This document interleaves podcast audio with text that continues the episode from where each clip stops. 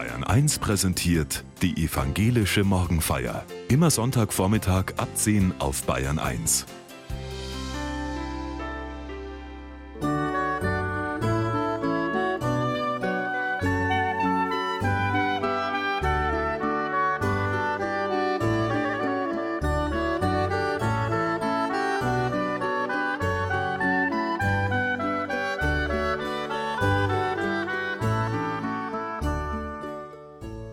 ist nicht gerecht, hört man zuweilen ältere Geschwister sagen, wenn die Jüngeren anders behandelt werden. Pfarrerin Jacqueline Barrault-Volk aus Bad Kissingen blickt heute auf eine besondere Familienkonstellation, nämlich die von Juden und Christen.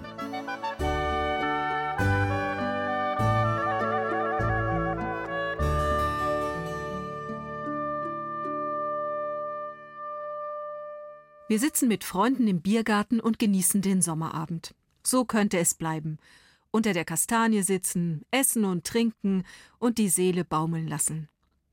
Da gibt es plötzlich am Nebentisch Geschrei.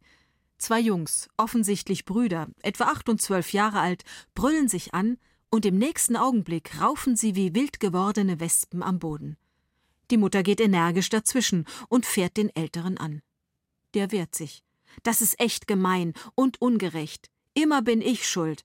Aber was der Basti anstellt, das seht ihr nicht. Immer nehmt ihr ihn in Schutz. Der kleine Liebling. Ich hasse ihn. Nicht immer läuft es rund zwischen Geschwistern. Und auch wenn sich manches mit den Jahren verwächst und man im Nachhinein über Szenen aus der Kindheit miteinander lachen kann, bei manchen Geschwistern bleibt ein Leben lang etwas von dieser kindlichen Eifersucht oder dem Gefühl, nicht gesehen worden zu sein. Und spätestens beim Erben kann es passieren, dass die Falle der Missgunst wieder zuschnappt. Selbst dann, wenn der Anteil, um den es geht, eigentlich gar nicht gebraucht wird. Starke Gefühle, Minderwertigkeitskomplexe, die Sehnsucht nach Wertschätzung und Anerkennung und manchmal auch wirklich ungeschicktes Verhalten der Eltern, das alles kann das Verhältnis zwischen Geschwistern immer wieder durcheinander bringen. Ja, es kann sogar Jahrtausende überdauern. Ich denke an die Geschwisterkonstellation zwischen Juden und Christen. Juden unsere älteren Geschwister. Und wir Christen sind die jüngeren Geschwister der Jüdinnen und Juden. Am heutigen Sonntag denken Christen an dieses besondere Geschwisterverhältnis. Israelsonntag nennen wir diesen Tag und stellen das Verbindende in den Mittelpunkt.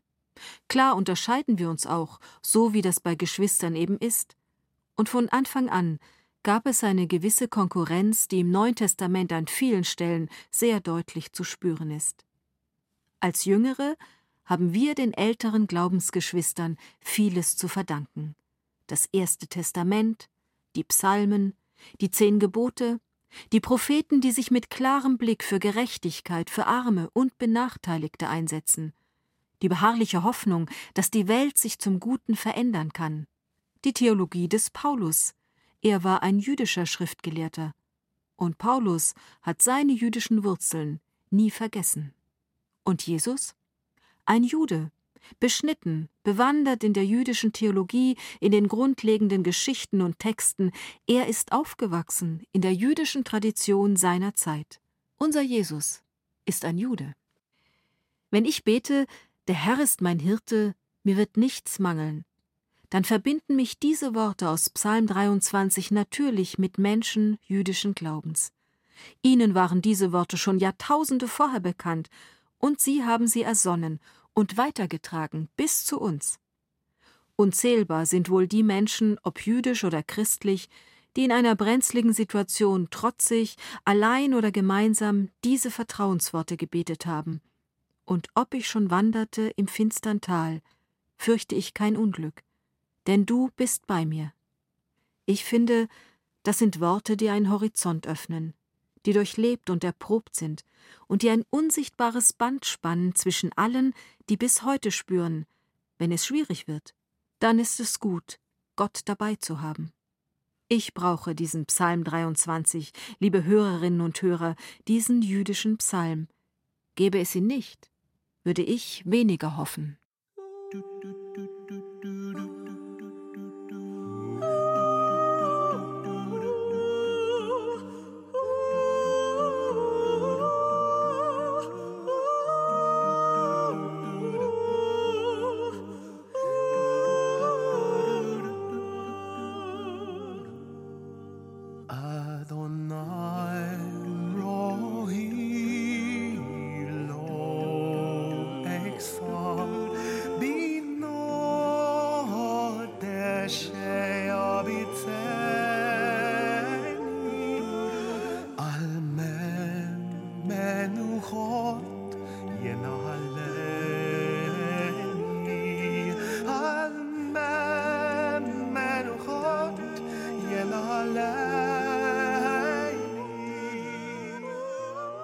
So hört sich der Psalm 23 auf Hebräisch an. Obwohl wir durch solche Glaubensschätze verbunden sind, haben wir Christen den jüdischen Geschwistern immer wieder unvorstellbare Gräueltaten angetan. Verleumdungen, Pogrome, Vernichtungslager. Und ich frage mich, wollte man die anderen zerstören, um selbst besser dazustehen vor Gott? Wie konnte man als Christ ignorieren und verleumden, dass wir den gleichen himmlischen Vater haben, den Schöpfer und Erhalter der Welt? Und wie ließ sich das mit dem Gebot der Nächstenliebe, die Jesus verkündet hat, vereinbaren? Ich kann es nicht verstehen. Deshalb, liebe Hörerinnen und Hörer, ist mir wichtig, dass wir am heutigen Israelsonntag ganz bewusst wahrnehmen, dass wir Glaubensgeschwister der Jüdinnen und Juden sind und bleiben. Jede und jeder ganz persönlich. Sie, liebe Hörerin, lieber Hörer, und ich. Wir sind Glaubensgeschwister der Jüdinnen und Juden. Ohne diese älteren Geschwister, ohne das Judentum, gäbe es keine Christen. Das wertzuschätzen und zu achten, finde ich wichtig. Und wir haben eine besondere Verantwortung für Menschen jüdischen Glaubens in Deutschland. Es geht dabei nicht nur um das Grundrecht auf Religionsfreiheit oder den beschämenden Blick in die Geschichte, sondern auch darum zu erkennen, wir lernen voneinander und wir sind und bleiben durch Gott verbunden Familie.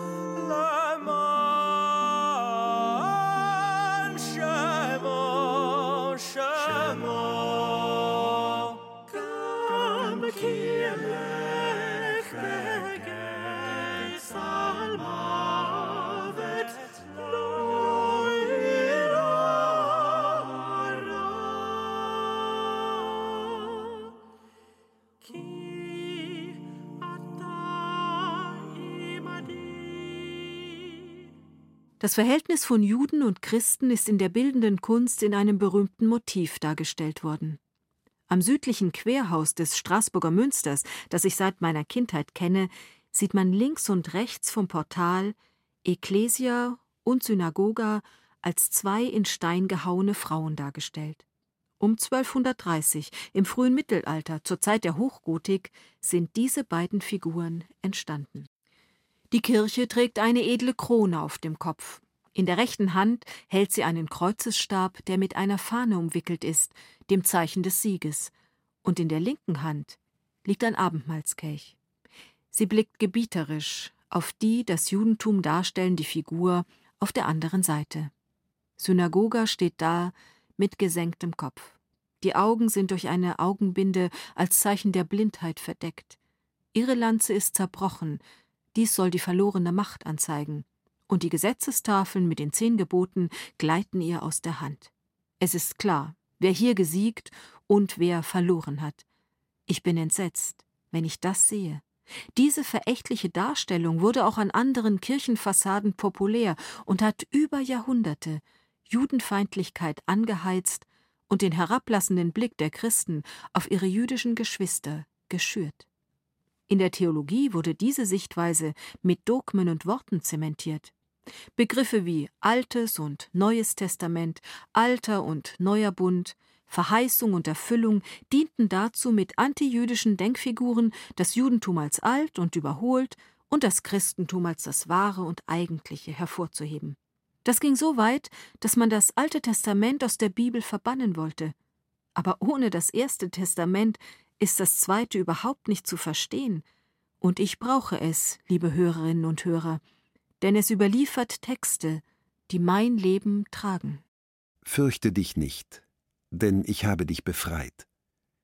Ich habe dich bei deinem Namen gerufen, du gehörst zu mir. Wenn du durch Wasserfluten gehst, bin ich bei dir, reißende Ströme spülen dich nicht fort. Wenn du durchs Feuer gehst, verbrennst du nicht, die Flammen können dir nichts anhaben, denn ich bin dein Gott. Ich bin der Heilige Israels, der dich rettet. Du bist kostbar und wertvoll für mich, und ich habe dich lieb. Trostworte aus dem Propheten Jesaja, die mir Mut machen, wenn das Leben sich wieder mal wie ein reißender Fluss zeigt oder die Emotionen aufgeheizt sind dann ist es gut zu hören, dass Gott da ist, sich um mich sorgt und auf seine Weise eingreift. Das Judentum hat diese Erkenntnis immer weitergetragen. Erfahrungen einzelner und ganzer Gruppen miteinander verknüpft und einen Erzählfluss geschaffen, auf den wir gemeinsam zurückgreifen. Am Anfang ruft Gott die Menschen ins Dasein. Er befreit sie aus der Unterdrückung in einem Unrechtsregime. Er schenkt ihnen die Gebote am Sinai, damit das Leben miteinander gut wird, und verheißt eine Welt, die einst erlöst und friedlich sein soll. Das glauben wir, Christen und Juden gemeinsam. Da erstaunt es nicht, dass es heute gemeinsame Studien zwischen christlichen und jüdischen Theologinnen gibt. Viele Landeskirchen haben in ihre Kirchenverfassung die bleibende Erwählung des jüdischen Volkes aufgenommen, und antijüdische Muster wurden erkannt und verbannt, und die gegenseitige Wertschätzung ist in den letzten Jahrzehnten spürbar gewachsen.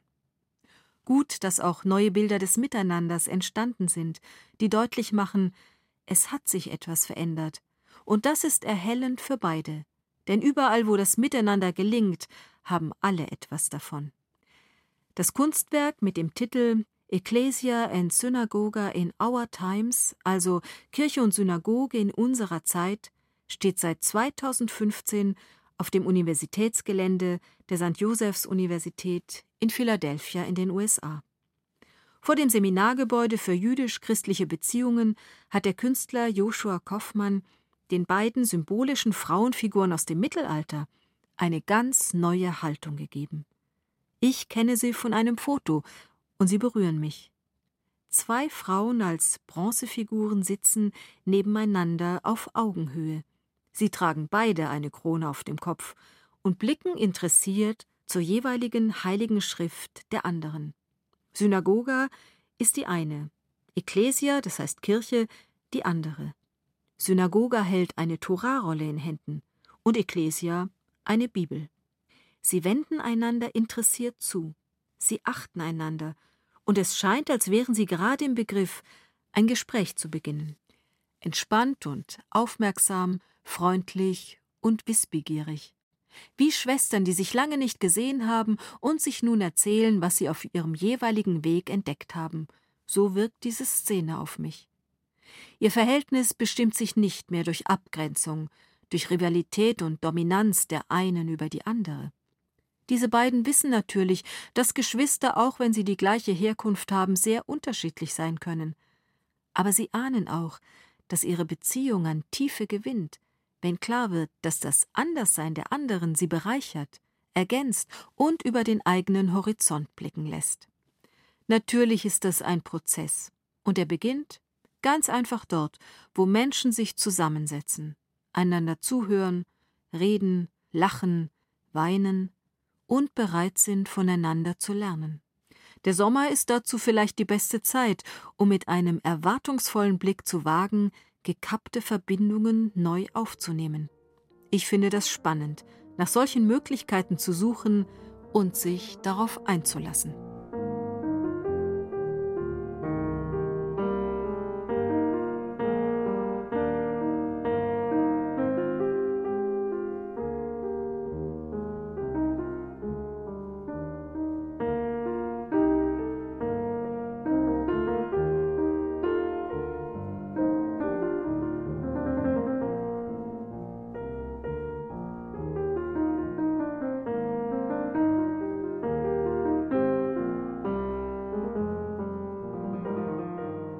Einer Gedenkveranstaltung in Bad Kissingen, wo ich Pfarrerin bin, bin ich mit einer Jüdin ins Gespräch gekommen.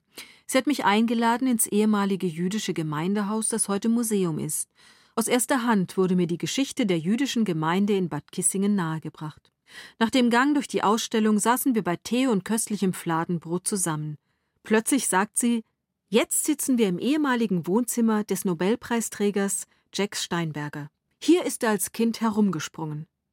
Eine Woche vorher hatte ich die Beerdigung der hochbetagten Tochter des ehemaligen Hausmeisters der jüdischen Gemeinde gehalten. Eine christliche Familie, die ebenfalls im jüdischen Gemeindehaus wohnte und dort bis zur Deportation der letzten Juden in Bad Kissingen Dienst tat. Diese Tochter war mit Jack Steinberger seit Kindheitstagen befreundet. Wie Geschwister sind sie miteinander aufgewachsen. Im Garten des Gemeindehauses haben sie Fußball gespielt und die Familien waren eng verbunden. 1933 änderte sich alles. Der Hausmeister kam in Schutzhaft wegen Umgangs mit jüdischen Personen und die kleine Else wurde von Mitschülerinnen gemieden, weil sie mit jüdischen Kindern spielte.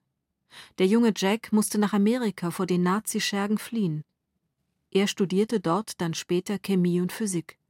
1988 erhielt er den Physik-Nobelpreis und das hiesige Gymnasium trägt heute seinen Namen.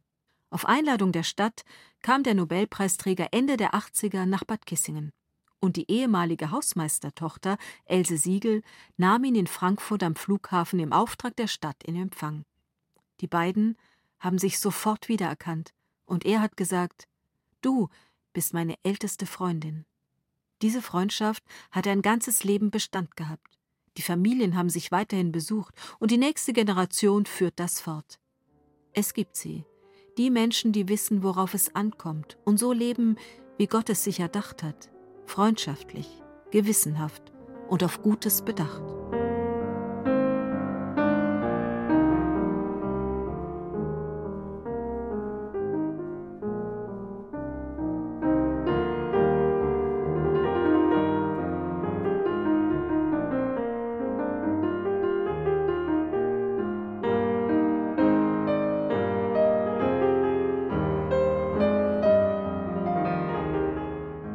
Rabbi Hillel, einer der bis heute bekanntesten jüdischen Gelehrten, wirkte zur Zeit der Geburt Jesu in Jerusalem. Bekannt für seine Geduld und Menschenfreundlichkeit, seinen Aufruf zur Nächstenliebe und Gewaltlosigkeit, stand er ganz im Gegensatz zum gewalttätigen König Herodes, der mit den Römern gemeinsame Sache machte und das Volk brutal unterdrückte, so wie es die Gewaltherrscher aller Zeiten bis heute machen. So verwundert es nicht, dass im Gegensatz zu Herodes der Lehrer Hillel bis heute verehrt und wertgeschätzt wird. Von ihm wird folgende Geschichte erzählt. Einmal kam ein Mensch, der zum Judentum konvertieren wollte, zu Rabbi Hillel. Er hatte wohl wenig Zeit und wollte einen Schnellkurs in Bezug auf den Kern des Judentums haben. Da sagte er zu Hillel: Lehre mich die Tora, während ich auf einem Bein stehe. Während ein anderer Lehrer diese Bitte bereits abgewiesen hatte, antwortete Hillel, den wohl nichts aus der Ruhe bringen konnte, kurz und bündig Was dir nicht lieb ist, das tue auch deinem Nächsten nicht an. Danach sagte er Der Rest der Tora ist Auslegung. Gehe hin und lerne. Diese berühmte Szene findet sich am großen siebenarmigen Leuchter vor dem Parlamentsgebäude in Jerusalem. Dort sieht man auf einem der zahlreichen in Bronze gegossenen Reliefs einen Mann, der auf einem Bein steht. Und Hillel, der ihm freundschaftlich den Arm um die Schulter legt und ihn mit der goldenen Regel und der Aufforderung zu einem lebenslangen Lernen erstaunt. Von dieser goldenen Regel ist auch Jesus überzeugt. Er hat sie in der Bergpredigt weitergegeben. Alles nun, was ihr wollt, dass euch die Leute tun sollen, das tut ihnen auch. Das ist das Gesetz und die Propheten. Wie Rabbi Hillel geht er auch davon aus, dass es nicht darum geht, starre Formeln auswendig zu lernen, sondern ein Leben lang in der Auseinandersetzung mit Gott und der Schrift neue Erkenntnisse zu sammeln, um zu finden, was dem Leben aller Menschen dient. Dazu braucht es Streitgespräche und Zeichenhandlungen, Beispielgeschichten und eine Grundhaltung vor Gott und zueinander ein Miteinander von Schwestern und Brüdern, die sich im Geist nahestehen. Dieses Ringen um den richtigen Weg, die sinnvollsten Entscheidungen, das Abwägen des besten Kompromisses, das kann uns niemand ersparen. Wir müssen in unserer Zeit suchen, was dem Leben auf diesem Planeten dient. Das ist ganz schön anspruchsvoll. Und es ist eine wichtige Form, um mit Gott in Verbindung zu bleiben. Jesus nennt diejenigen seine Geschwister, die Gottes Willen tun. Dabei blickt er weit über seine eigentliche Familie hinaus. Im Evangelium für den heutigen Sonntag bringt er das auf den Punkt, als er von einem Schriftgelehrten gefragt wird, welches Gebot er denn für das Wichtigste hält, antwortet er. Das höchste Gebot ist das. Höre, Israel, der Herr unser Gott ist der Herr allein. Und du sollst den Herrn deinen Gott lieben von ganzem Herzen, von ganzer Seele, von ganzem Gemüt und mit all deiner Kraft. Das andere ist dies, Du sollst deinen Nächsten lieben wie dich selbst. Es ist kein anderes Gebot größer als dieses. Der Schriftgelehrte hört zu und bestätigt, was Jesus sagt. Sie sind sich einig. Gott und den Nächsten lieben wie sich selbst. Das ist es. Und es bleibt in einer friedlosen Welt hochaktuell. Ich denke, Juden und Christen sind vielleicht am allermeisten verbunden durch den ältesten Segensspruch der Bibel jener Segen, den Mose erhält, um ihn seinem Bruder Aaron weiterzugeben. Deshalb heißt er der aaronitische Segen. Ob in der Synagoge oder in der Kirche, am Ende des Gottesdienstes wird er zugesprochen. Ich kenne Menschen, die sagen, für mich ist das im Gottesdienst das Wichtigste, ein heiliger Moment, wenn ich höre, dass mir gesagt wird, Gott segne dich und behüte dich. Gott lasse sein Angesicht leuchten über dir und sei dir gnädig. Gott hebe sein Angesicht über dich und gebe dir Frieden. Gemeinsam also erwarten wir, dass Gott uns segnet und behütet, dass er es hell macht, uns sieht und mit Frieden beschenkt. Besser als mit diesem Segen aus der jüdischen Tradition kann man es für mein Empfinden nicht ausdrücken, was Gott uns schenken möge. Und er sieht uns beide, Juden wie Christen, Geschwister, die zueinander gehören, auch wenn sie sehr unterschiedlich sind, nicht immer einer Meinung und manchmal unsicher im Umgang miteinander. Aber eines ist klar Geschwister wird man nicht los. Sie gehören zur Familie, und wenn sie wollen, können sie ganz schön gut zusammenhalten, sich unterstützen und die Welt verändern. Denn er hat seinen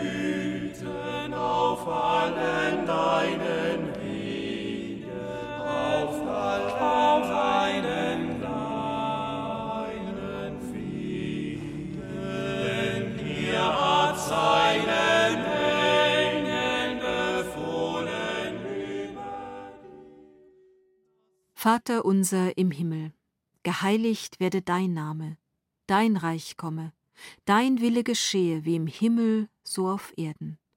Unser tägliches Brot gib uns heute und vergib uns unsere Schuld, wie auch wir vergeben unseren Schuldigern.